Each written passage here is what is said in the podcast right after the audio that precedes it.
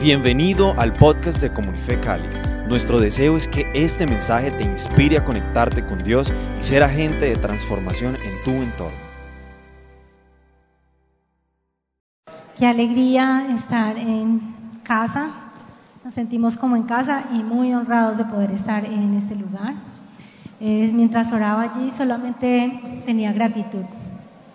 Y eso es lo que quiero expresar, gratitud, porque Comunife Cali pues ha sido la mamá. Y podemos ver la influencia que ha tenido, que ha cruzado las fronteras, que ha llegado a ciudades, al país, fuera del país y la verdad es como somos muy honrados de pertenecer a Comunife. Y quiero decirte que si tú estás en esta casa eres partícipe de todo lo que Comunife ha alcanzado, entonces siéntete privilegiado de verdad de pertenecer a esta casa y pues nosotros estamos muy felices y esperamos poder compartir con ustedes y si en algo podemos aportar, pues aquí estamos para servir. Les bendecimos y bueno, voy a orar por mi esposo que va a compartir la palabra. ¿Me acompañan?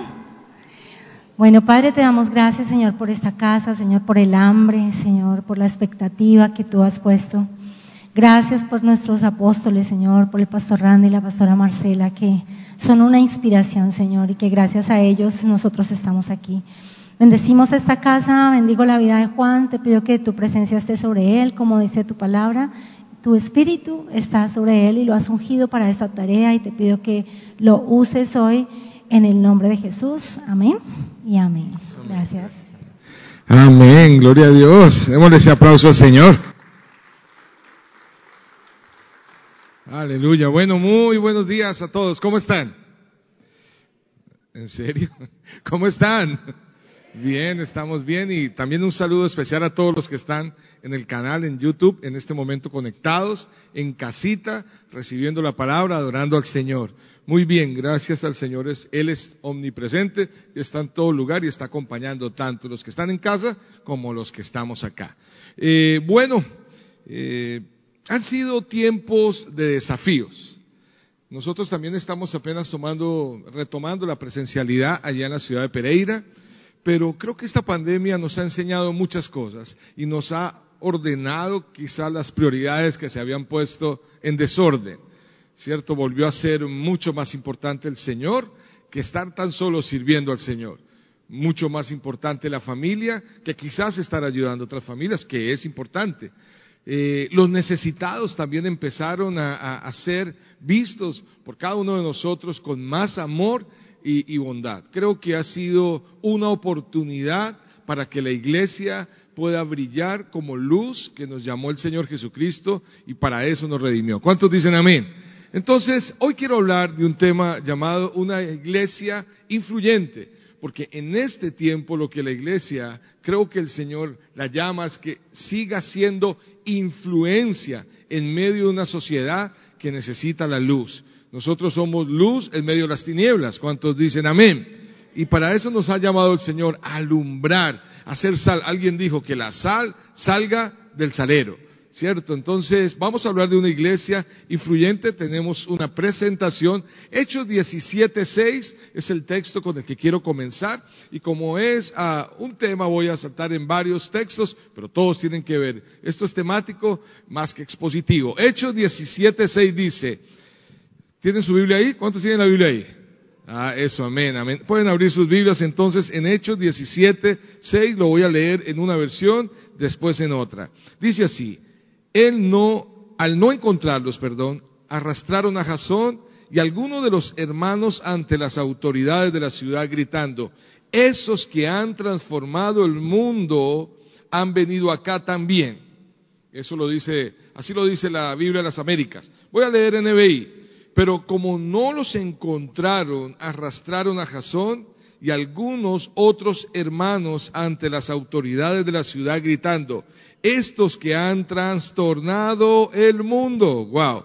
Muy bien. Este texto está ah, en el contexto de un escándalo, un alboroto que había en aquella época por la predicación de Pablo y aún estaba con Silas en Tesalónica. Bueno, aquí está el texto, pasamos para allá, si apuntas para allá. Ok. Había un escándalo y estaban buscando a los creyentes, a los del camino, a los que estaban caminando conforme a la palabra del Señor y sembrando la palabra de Dios en aquella época.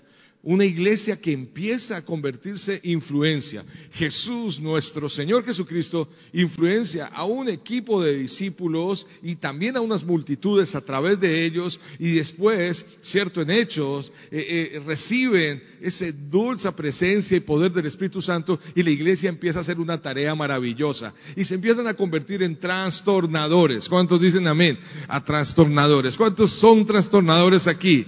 A eso nos ha llamado el Señor. Ahora, la pandemia nos aquietó, pero el Señor está volviendo a levantar su iglesia. Yo no sé, pero yo tengo una convicción que viene y que empezó un gran despertar en el mundo entero. ¿Cuánto lo creen? ¿Y cuántos son parte del despertar? Amén.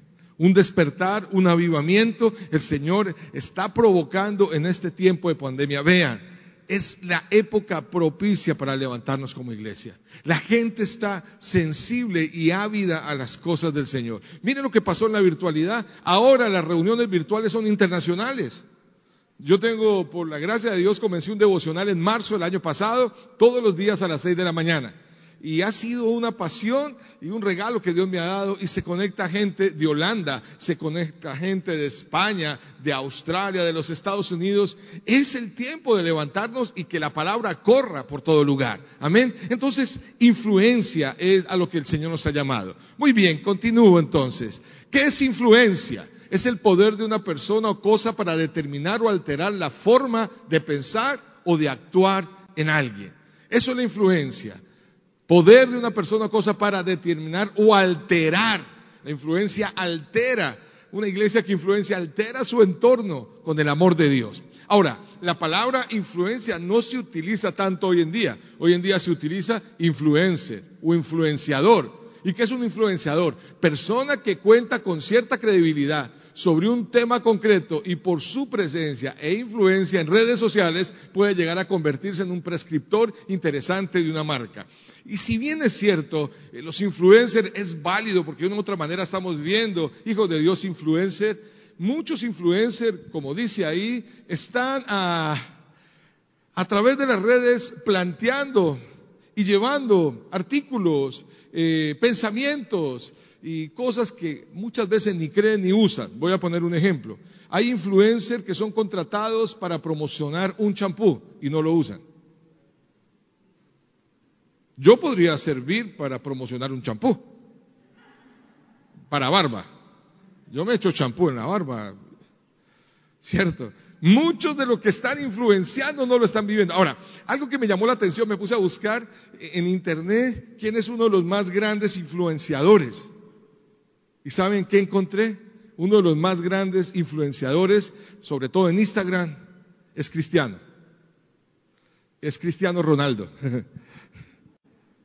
No sé si él es cristiano o no, pero es Cristiano Ronaldo, uno de los grandes influenciadores. La pregunta es, ¿la iglesia estamos haciendo esa tarea? Bueno, vamos a seguir entonces hablando de este tema. Ahora, características de una iglesia influyente, quiero que analicemos hoy en día y lo que comenzó con la iglesia primitiva, la iglesia de hecho, ¿cierto? La iglesia del primer siglo. Quizás eh, era lo que yo creía y escuchando a pastores cuando nos ponemos a hablar, que mm, habían realmente conversaciones no tan profundas a veces entre pastores cuando íbamos a las reuniones y líderes, muchos hablaban, era más de lo que adquirían y estaban haciendo para Dios. De hecho, creo que algunos pensábamos que las características de una iglesia influyente hoy en día era tener un buen sonido, unas buenas luces, un buen número de asistentes y muchos líderes.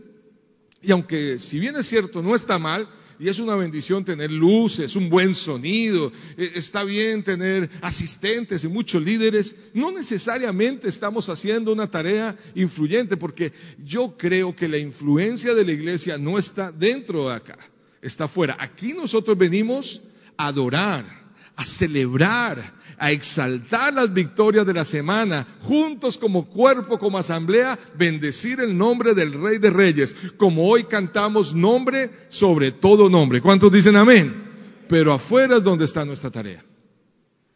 Por eso yo creo que aún la pandemia que eh, se levantó y estoy seguro que no proviene de Dios, porque yo tengo una conmovisión de un Dios bueno, sí, sé que es un Dios también, eh, que en medio de su amor nos enseña, pero estoy seguro que aprovechó la pandemia para que la iglesia se ubicara en la tarea que tenemos para disipular no solo unos a otros, sino disipular la ciudad y las naciones. ¿Cuántos dicen amén? Entonces, eh, partiendo en ese orden de ideas, voy a ver algunas características de esa iglesia de influencia de aquella época. Pero la pregunta es, ¿sí será de influencia por esto? Quizás podrá generar un impacto. Y es muy diferente ser impacto a influenciar. Yo les contaba ayer eh, la experiencia que tuve, quizás algunos no la escucharon, yendo al médico donde un otorrino porque tenía ah, una disfonía y el torrino descubrió que lo que yo tenía era una gastritis que me estaba afectando las cuerdas vocales. Y él me pregunta, ¿y usted qué hace? Le dije, soy pastor y empezó a aconsejarme, mire, pastor, crea eh, en la paz, crea en la, vida, relájese. Bueno, ahí empezó eh, eh, el médico. Y me hace una pregunta, ¿y dónde queda la iglesia que usted pastorea? Yo le dije, aquí en Pereira, ¿pero en qué parte? Le dije, nosotros nos reunimos en el Museo de Arte. Me dice, ah, ustedes son los del trancón del domingo. Ahí yo, sí, no sé si estaba haciendo influencia o impacto por lo menos con el trancón. Por lo menos la gente preguntaba, algo está pasando. Pero creo que va más allá la influencia. Entonces veamos esas características de una iglesia influyente en el tiempo que tenemos. ¿Les parece? ¿Qué pasó? Ok. Cuando nace la iglesia del primer siglo los llamaron los trastornadores, a los que trastornan el mundo, o los que trastornan el mundo. Las características de la iglesia, de hecho, la primera era una iglesia de adoración, que adoraba. ¿Cuántos creen que la adoración es parte de una iglesia que influencia las naciones? Ahora, yo ayer también les hablaba que me encontré con uno de los versos que habla de adoración. Si yo lo leo en esta versión, déjenmelo leer en, en Reina Valera, voy a buscar aquí Romanos, capítulo 12, versículo 1. Dice así, Así que hermanos, os ruego por la misericordia de Dios que presentéis vuestros cuerpos en sacrificio vivo, santo, agradable a Dios, que es vuestro culto racional. Eh, eso tiene que ver con adoración. En esta versión me encanta lo que dice. Por eso, hermanos míos, ya que Dios es tan bueno con ustedes, les ruego que dediquen toda su vida a servirle. Digan conmigo, servirle. Ahora, y lo que sigue, y hacer todo lo que a Él le agrada. Ahora digan, hacer todo lo que a Él le agrada. Porque a veces nos gusta servir, pero no sé si hacemos todo lo que a Él le agrada. Dice, y así es como se le debe adorar. Y ahí viene el famoso versículo 2 que ha sido muy utilizado en campamentos de jóvenes, cambia tu manera de pensar, transformando tu mente, y, que es verdad, ¿cierto? Y no os conforméis a este siglo, sino transformados por medio de la renovación de vuestro entendimiento, para que así puedas comprobar la buena voluntad de Dios, agradable y perfecta. Pero comienza diciendo el apóstol Pablo, hermano mío, ya que Dios es tan bueno con ustedes, les ruego, les ruego que dice, que dediquen toda su vida a servirle y a hacer todo lo que a le agrada. El servicio que se ha perdido, se ha desdibujado en la iglesia. Eh, algo que yo encontraba en los viajes que he podido tener es mucho voluntario y poco llamado. Y no porque no estén llamados, sino que no tienen claro su llamado. Y al voluntario, tarde o temprano, toca darle gracias. Y palmaditas en la espalda, en la espalda. y lo podemos hacer, no está mal. Pero cuando nosotros entendemos que hemos sido llamados a servirle, es un privilegio. Nos cansaremos, pero tomaremos fuerza, porque si nos cansamos, si, no la Biblia no tendría textos como no, no se cansen de hacer el bien, porque a su tiempo se harán, si no desmayan, nos cansaremos.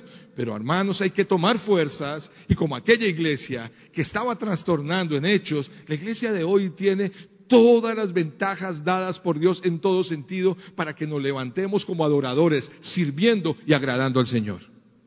¿Cuántos dicen amén? Eh, evalúa, ¿cómo está tu servicio? ¿Cómo puedo servir a Dios si la iglesia estamos viniendo solo a un servicio el domingo y apenas abrieron hace poco? No, es que a Dios se sirve, como les dije afuera, en tu casa. Yo les decía a los jóvenes, creo que mucha gente no quiere conocer de Jesús porque nos conocen muy bien a nosotros. Ay. El servicio es algo fundamental. Una de las cosas que yo amo el corazón de mi esposa es su servicio.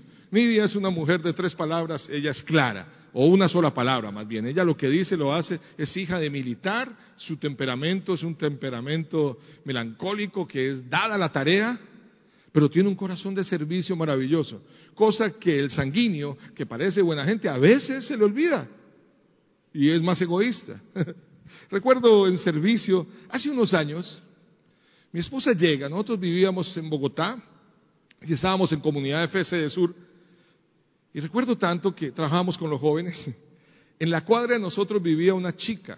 Y esta chica es hermana de una parejita que son pastores, amigos, pero ella no quería nada con Dios.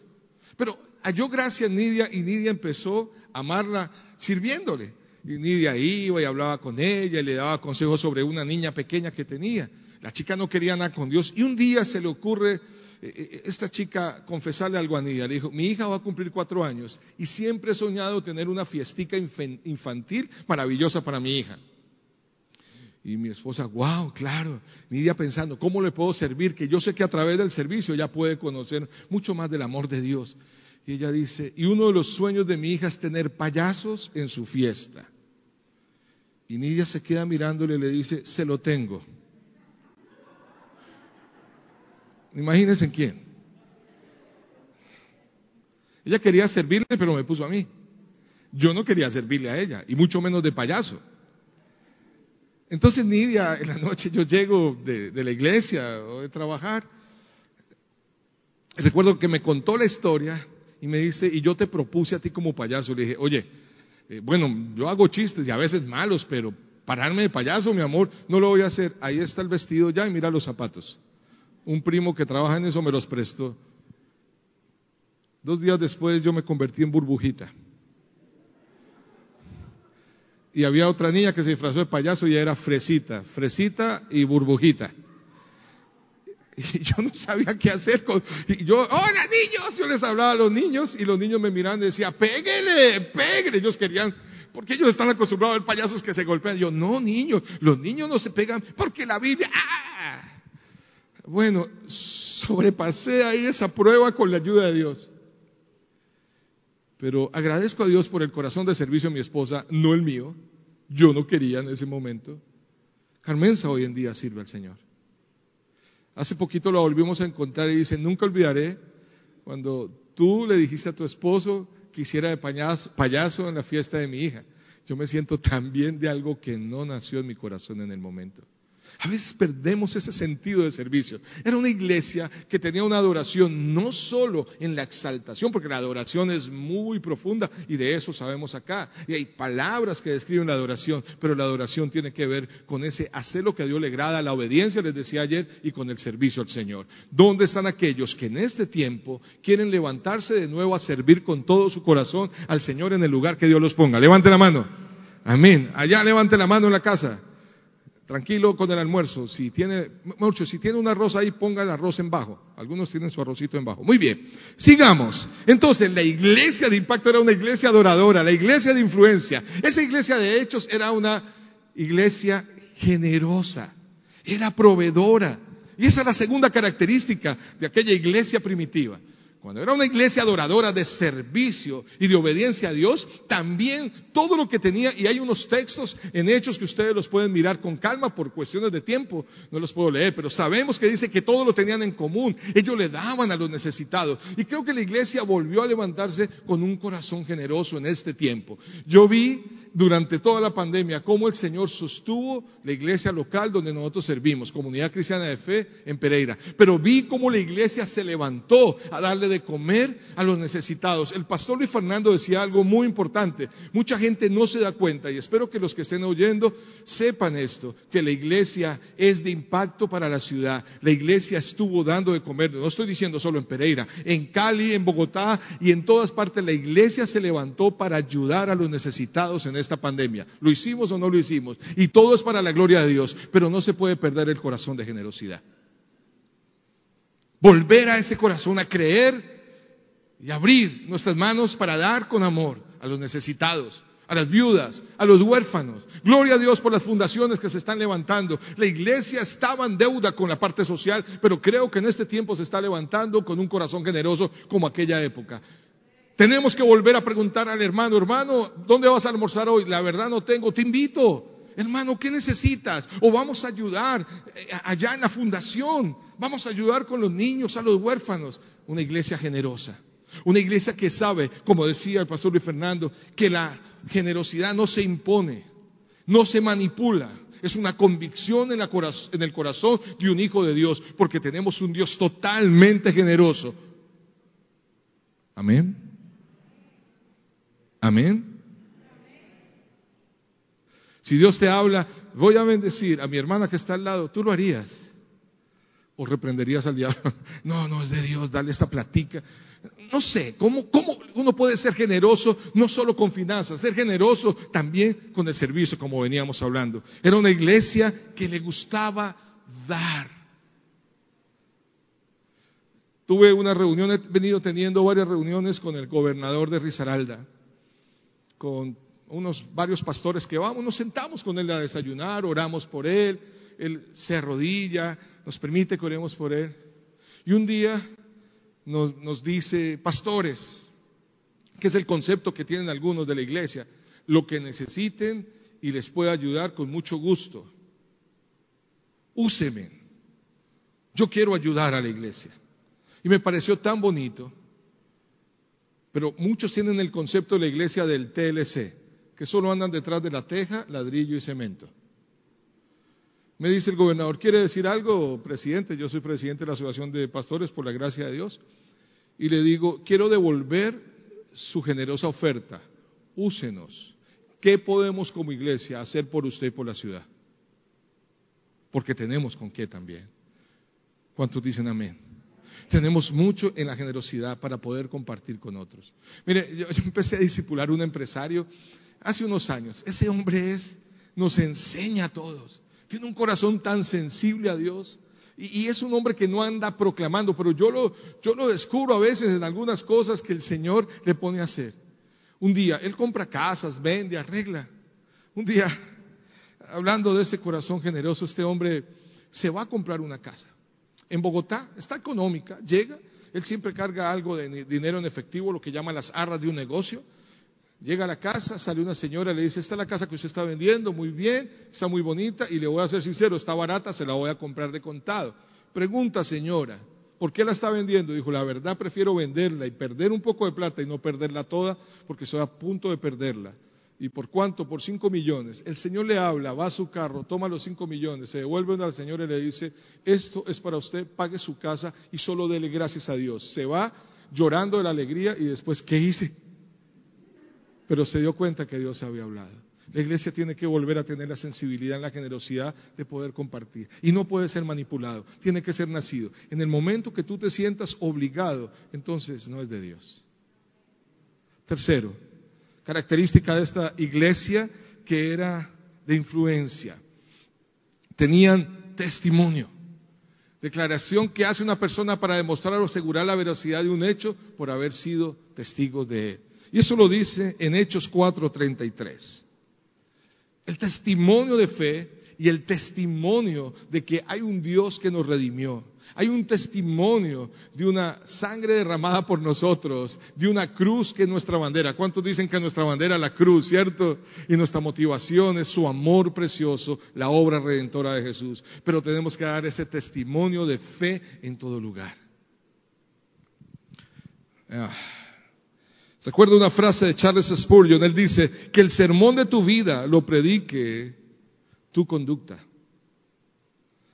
Ese es el mejor sermón que puede predicar un cristiano, su propia conducta, cómo se conduce y cómo su testimonio muestra una fe real en medio de la humanidad. Una iglesia de testimonio. Cuarto, ya voy terminando, iglesia ¿Cuál es el primero? ¿Quién me lo recuerda? La primera, ¿cuál era? Una iglesia de adoración. La segunda, proveedora, generosa. Tercera, testimonio, daba testimonio. Pero lo cuarto, una iglesia terapéutica. Esa es la iglesia de influencia. ¿Por qué terapéutica? ¿Qué es terapéutico? Tratamiento que se emplea para curación de un trastorno o una enfermedad. Era una iglesia que se sanaba. Tenían problemas. Hechos capítulo 6 habla de un problema que empieza a tener la iglesia por el crecimiento. ¿Y saben cuál es el problema? El problema es que, bueno, yo cuando predico de ese texto tengo las cuatro P problemática, prioridad, propuesta y particularidad. ¿Cuántos recuerdan que estaban siendo desatendidas las mujeres, sí, las esposas de los judíos griegos y estaban atendiendo más a las esposas de los, de los judíos, eh, judíos, no griegos, autóctonos? Y empieza a haber un problema. ¿Cuál es la problema, la falta de atención y la queja. El pueblo empieza a quejarse. Y parece que el problema no era que no quisieran atenderlas, había una lucha de lenguaje entre el hebreo y el griego koiné de aquella época, que era un griego muy complicado. Entonces, al no entender bien ellos ese griego, pues no las podían atender bien, pero empezó la problemática de la queja, que eso casi no hay hoy en día, la queja, ¿o sí? Algunos me miran y dicen, ah, qué. La queja. Ellos tenían una problemática. Sin embargo, en esa problemática empiezan ellos a buscar en prioridad qué era lo que tenían que hacer. Y dicen los apóstoles, nosotros vamos a volver a la oración y a la palabra, porque creo que esto se está desordenando por el crecimiento. Pero tengo una propuesta. Y en esa propuesta que es formar a otros, levantar un equipo, la unión hace la fuerza. Esa era la propuesta. Como dice Eclesiastés 4, Voy a leer algo que a mí me ha impactado este texto. Eclesiastés 4 nos encanta leerlo desde el versículo 9. Mejor son dos que uno porque tienen mejor paga de su trabajo. Pero mire el versículo 8, dice así, Eclesiastés 4, 8 y 9. Está un hombre solo y sin sucesor. Wow que no tiene hijo ni hermano, pero nunca cesa de trabajar, ni sus ojos se sacian de sus riquezas, y se, y se pregunta, ¿para quién trabajo yo y defraudo mi alma del bien? También esto es vanidad y duro trabajo. Un hombre solo, ellos tenían claro en la propuesta que no estaban solos y que habían otros que podían ayudar y eran discípulos también. La iglesia cuando tiene problemas tiene que solucionarlos, tiene que sanarse y buscar en el Señor las propuestas para buscar esa restauración. Si algo yo he visto en la iglesia hoy en día, gracias a Dios, es verla madurar. Les estaba contando que, que buscando entre lo que habla Pablo en 1 Corintios 2 y 3 del hombre espiritual, del hombre carnal y el hombre natural, terminé entendiendo que es un hombre carnal. Porque generalmente pensamos que un carnal es aquel que, creyó en Dios, pero anda afuera de juerga, rumba, bebiendo. Bueno, sí está en la carne. Pero de una u otra manera todos luchamos con la carne. O un carnal para otros es que no hace lo que la iglesia dice que tiene que hacer, porque hay congregaciones que imponían esos dogmas en aquella época. Eso ha pasado ya. Dios ha venido restaurando su iglesia. Y realmente un carnal, lo dice eh, eh, en Corintios, en la nueva versión internacional dice, yo quiero tratarlos a ustedes como espirituales, pero me toca tratarlos como a niños. La Reina Valera dice como a carnales, pero la nueva versión internacional dice como a inmaduros. Y algo que Dios está haciendo es madurar a su iglesia. Y ya eh, empezar a crecer y no dejarnos ofender tan fácil. Mire, el pastor le dijo algo al del piano, está hablando de mí. No me saludaron. No me miraron. Y la característica de un carnal, de aquel que se mete en problemas, la dice ahí. Están contiendas, disensiones, anda en problemas, con celos en su corazón. Una persona madura o que está madurando en el Señor, empezamos a gozarnos de las victorias de otros. ¿Cuántos dicen amén? Qué alegría cuando al hermano lo están promoviendo. Fulano tiene que, va a predicar el pastor Luis Fernando. Qué alegría como el Señor lo está levantando. Pero a veces la oración es diferente. Señor, levántalo, levántalo. Pues con el levantar que uno hablaba en la calle, levántalo, Señor, bien duro. Entonces ellos encuentran una propuesta y buscan en esa propuesta a unos hombres con cierta particularidad, de buena reputación, llenos del Espíritu Santo y llenos de sabiduría. Y se restaura la situación y termina diciendo que la iglesia crecía, porque estaba madurando. La iglesia crecía. El último versículo ah, no lo tengo ahí, dice que crecían los discípulos y aún los sacerdotes judíos creían. Iglesia, el tiempo ha volado. Pero tenemos que ser de influencia o tenemos que entender que Dios nos está llamando a eso. Si nosotros miramos aquí adentro y no miramos también hacia afuera como el Señor, mire, algo que yo le estoy diciendo a los pastores es no volvamos a caer, nosotros somos especiales para volver a las formas y volvemos a la forma que teníamos antes. Dios nos dio la oportunidad. Estábamos orando para que la iglesia saliera y ahora la iglesia salió. Entonces, ¿qué hacemos? Disipularlos, acompañarlos, pero que ellos vayan en cada esfera. Tengo un video para terminar y les voy a decir cómo una iglesia es influyente. Ponme el video, querido Miguelito, y después oramos. When Alan Kajina took over Uganda's Revenue Authority, the agency had a bad reputation. However, by the time she finished her tenure, that had all changed. She joins me today to talk about how she was able to do the seemingly impossible. Mrs. Kajina, welcome to Turning Point. Thank you. Now, let me start by asking you how bad really were things when you took over the job? They were bad. They were bad. I've worked in the URA for 22 years. The first 13 years were really bad. There was a lot of corruption, uh, high handedness. We were I mean, we were the law. Um, systems were non existent, documents were manual, and so retrieval and even giving service to the public was really not good. Um, and the public just didn't like us, so we had a bad reputation and we, we didn't disappoint. Okay, so what, for you, what made you know better? Where did you get the idea that something could be different? Well, I always wanted something to change from the time I joined. I wanted um, us to have a good reputation. I wanted us to have a good service. Nobody wants to sit in a dump or in a bad place. Well, you say that, but there were people doing the job before you came along. So what made you different?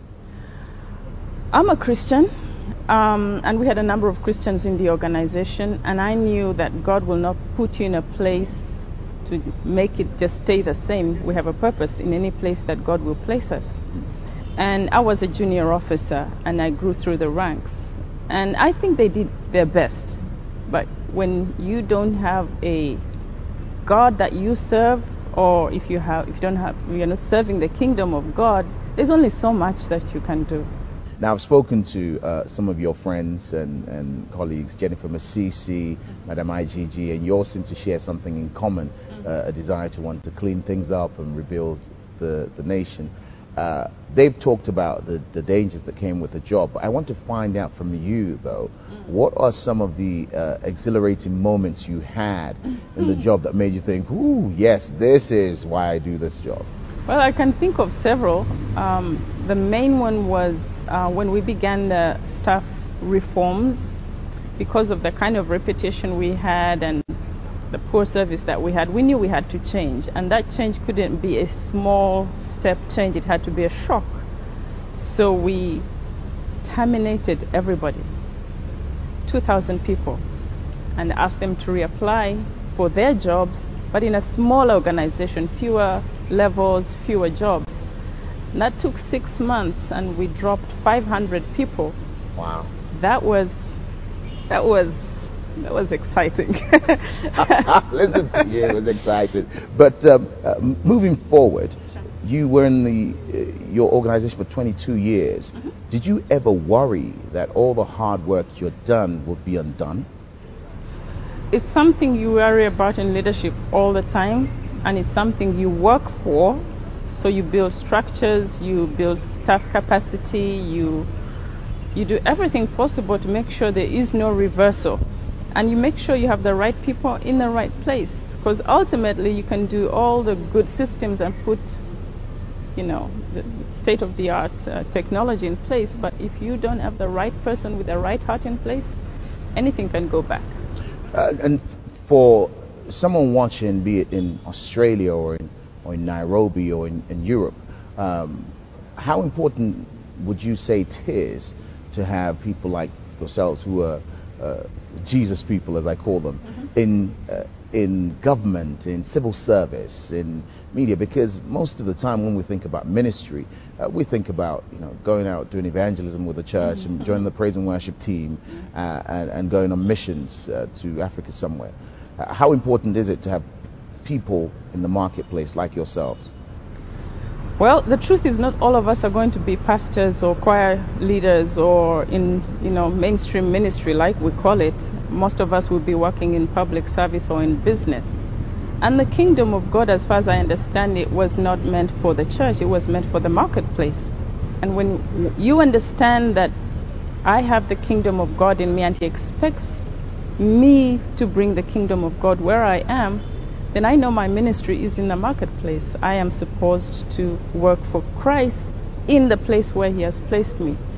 And so it's extremely important that Christians who are in organizations or in business know that they're ministers in those places.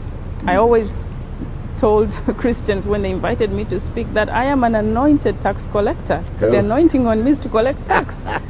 and I was a minister then. Wow. Yeah. Anointed tax collector. Yeah. Now, uh, for you, you've, you've retired. Uh, what What's the future looking like? I mean, you you know, you, you look like you should just be starting, not retiring. I mean, You're very nice. um, I am waiting on God, but I believe I'm actually going back into the public service. I have never worked anywhere else except the public service.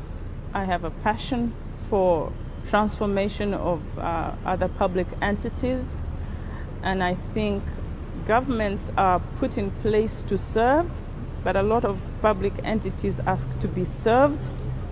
And so I am praying and waiting and asking God where my next posting is going to be. And I believe my next appointment, I cannot enter into my next appointment until I have wound down from that assignment and prepared for the next assignment. well, Mrs. Kajina, thank you so much for joining us in Turning Point. Ok. Thank you. Wow. Qué tremendo cuando entendemos que Dios nos llamó a ser una iglesia que influencia en el lugar donde nos ha puesto. Tú tienes todo dado por Dios para el lugar que, donde Dios te ha asignado pueda ser una iglesia de impacto. ¿Cuántos dicen amén? Yo voy a pedir que se pongan sobre sus pies y vamos a orar. Y también a los que están en casita, vamos a hacer una oración y terminamos. Yo quiero que levanten la mano aquellos que quieren seguir. Vea, no nos hemos muerto por la gracia de Dios.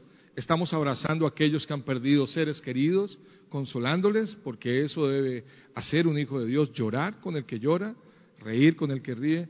Pero mientras estemos vivos hay esperanza y hay que continuar esa linda tarea.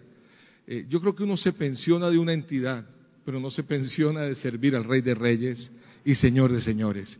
Y Él nos ha llamado a ser una iglesia de influencia que adora, que es generosa. Es una iglesia que da testimonio en el lugar donde Dios nos ha puesto. Una iglesia que va a tener problemas, pero los va a resolver con la ayuda del Señor, terapéutica que se sana. Entonces voy a pedir que cierren sus párpados ahí por un momento, un minuto más, y piensen, ¿dónde Dios te ha puesto? ¿Somos tan solo voluntarios o llamados? Llamados a una magna tarea, la tarea más poderosa que puede hacer un ser humano en la tierra, servir al Rey de Reyes, servir al reino de los cielos, en tu profesión, en tu labor, tu carrera, tu trabajo, tu estudio, ahí te ha llamado el Señor. Que ese gozo y esa dulce presencia transformadora de Dios llegue a los lugares donde tú estás porque tú traes esa presencia preciosa de Dios. Gracias Señor por este tiempo. Gracias por mis hermanos que están en casa y gracias por ayudarnos, Señor, a entender que ha llegado un tiempo donde debemos de nuevo levantarnos. Con toda la prudencia, sí, no negamos que hay una pandemia, no negamos que son tiempos difíciles, pero son tiempos de oportunidad para brillar, Señor, como tu iglesia. Ayúdanos, por favor, guíanos, despierta, Señor, incomoda nuestros corazones, muéstranos que nos has llamado, Señor. Gracias Dios. Señor, el mayor reto, dijo alguien de David, no fue Goliat, sino Saúl. Pues para matar a Goliat necesitaba él valentía, pero pa- para perdonar a Saúl, David necesitaba carácter. Y eso es lo que tú estás formando en nosotros, Señor. Gracias Dios. Gracias por hacernos iglesia. Y voy a pedir que repitan conmigo esta oración. Padre Celestial. Si quieren un poquito más duro, Padre Celestial, en esta mañana reconocemos que nos has llamado a ser tus hijos, tu iglesia. Y como iglesia nos has llamado a ser de impacto, a ser una iglesia que influencia, con la bandera que tenemos, que es la cruz, con el nombre que es sobre todo nombre, que es Jesús, y con la gasolina que nos has dado, que es el amor. Señor, hoy de nuevo nos levantamos como esa iglesia, esa iglesia que adora, sirviendo y obedeciendo, esa iglesia generosa que damos con libertad, esa iglesia de testimonio que lo que predicamos lo vivimos, esa iglesia terapéutica que aunque tengamos problemas, con tu ayuda los solucionamos y maduramos. Dile, Señor, gracias porque soy iglesia y me has llamado a ser luz como nunca. Te amamos en el nombre de Jesús. Amén y amén. Somos luz. Dale ese aplauso al Señor. Señor les bendiga. Señor les guarde.